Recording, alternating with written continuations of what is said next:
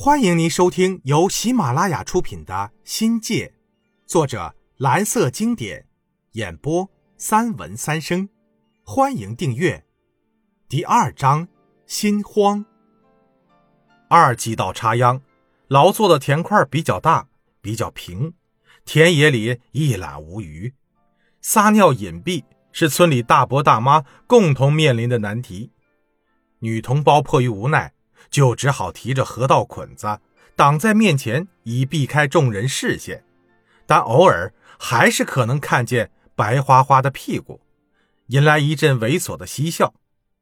我弄明白了，在田基上，哪怕一年到头烂下去，总会七零八落的洒落着无人收拾的稻禾捆子。原来是这种用法，男人先天方便的优势在这里得以发挥。男人说：“撒尿喽！”女人自然笑着骂着，转过身，又尖起耳朵，听起齐刷刷的水响声。遇上有大姑娘在场时，要面子，男人实在不好方便，尿急时又憋得十分难受。狡猾的队长给我们现场演示，亲自做了个田间撒尿的动作，还交代我们要撒尿。就要坐在田埂边腿放在田埂里往天上冲，手上叼起烟做掩护。只要控制好音响，就是周边有女人也不知道你在干什么。我们学着队长试了几回，还蛮管用的，就地解决问题，且人性、环保、节能、肥田，真正贴近大自然。双抢过后。遇到雨有不出工的时候，生产队里就开大会，传达公社下发的文件，大多数由我国庆或者程生宣读。习惯劳作的人们歇下来就容易犯困，忙惯了坐下来就开始打呼噜，才不管我们读些什么呢。队长站起来大声喊道：“莫松困哦，莫松困哦！”犯困的村民睁睁眼。疲惫的望一望，又睡着了。队长刚喊过话，转身的功夫也呼呼的睡起来。宣布会议结束，大伙一溜烟爬起来往家跑，赶紧倒在床上抱着自己的婆娘睡觉，合计着造人生娃的事儿呢。九月份交完公粮，知青最艰难的日子就算熬了过去。我国庆这两个白面书生，凭着满腔热忱。边看边做，整套的农活倒也学得八九不离十。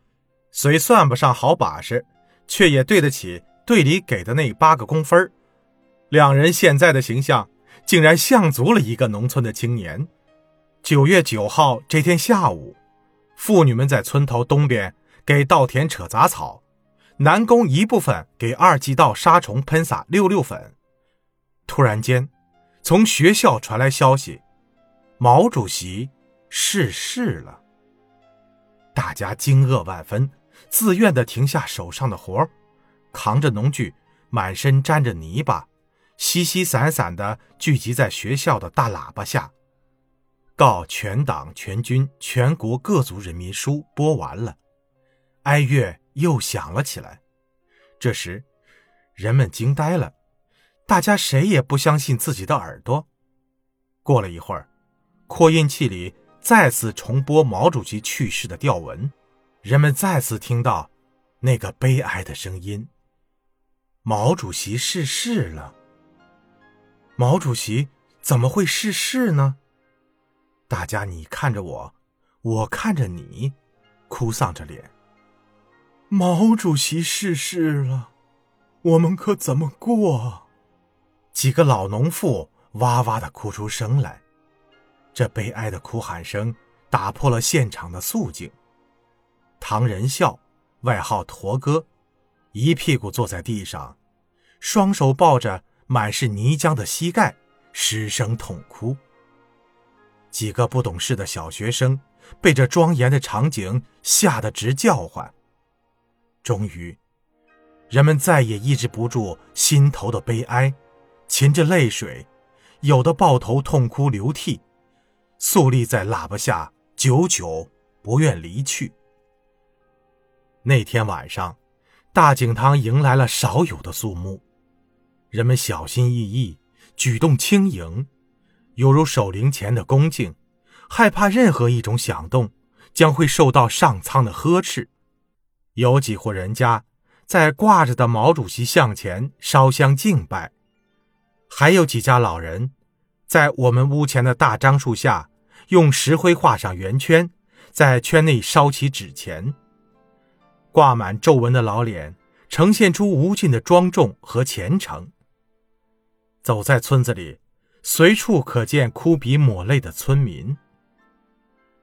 毛主席的逝世犹如晴天霹雳，把人打懵了去。而当人们终于接受了这一残酷的事实后，山河垂泪，日月无辉，神州肃穆，哀乐低回，亿万人民。沉浸在无限的悲痛之中，整个中国仿佛掉进了悲怆的深渊。新闻单位从九月十号到九月十八号一周的时间里，所有报纸除重要的国际新闻外，几乎停止了一切与毛主席逝世无关的新闻报道。省市电视台也在同一时期全部转播北京电视台及现在的中央电视台节目。九月十九号，天很热，上级要求附近的文明、大井塘和自镇大队的知青到公社大院开追悼会，向毛主席遗像告别。久违的知青们彼此打过招呼，心事重重，不愿说话。离追悼会还有很长的时间，邻村的很多村民陆续的涌到公社院子里，院子四周装饰着黑纱。陈放着花圈，正中悬挂着毛主席巨幅遗像。人们胸戴白纸花，整齐地站在那里，一站就是两个小时。体质差的就相继倒下了，被医务人员拖走抢救；没倒下的人仍一动不动地站着，神情凝重，像一尊尊参差不齐的雕塑。肃立，默哀，在聆听。在思索，在感受。沉痛的哀乐里混杂着嚎啕哭泣声。那一刻，我搜索过所有有关哭的词语：干啼失哭、痛哭流涕、抱头大哭、啼天哭地、啼啼哭哭、长歌当哭、见哭兴悲、哭天喊地、秦庭之哭、皆嚎相哭。嚎啕大哭，一个“哭”字，如何能描述出人们此时的悲痛之情？这是震惊世界的悲哀，是国丧。那吊唁场面之大，人众之多，气氛之隆重，情景之悲哀，古今中外举世罕见。不，应该是绝无仅有。听众朋友。本集已播讲完毕，欢迎订阅，精彩继续。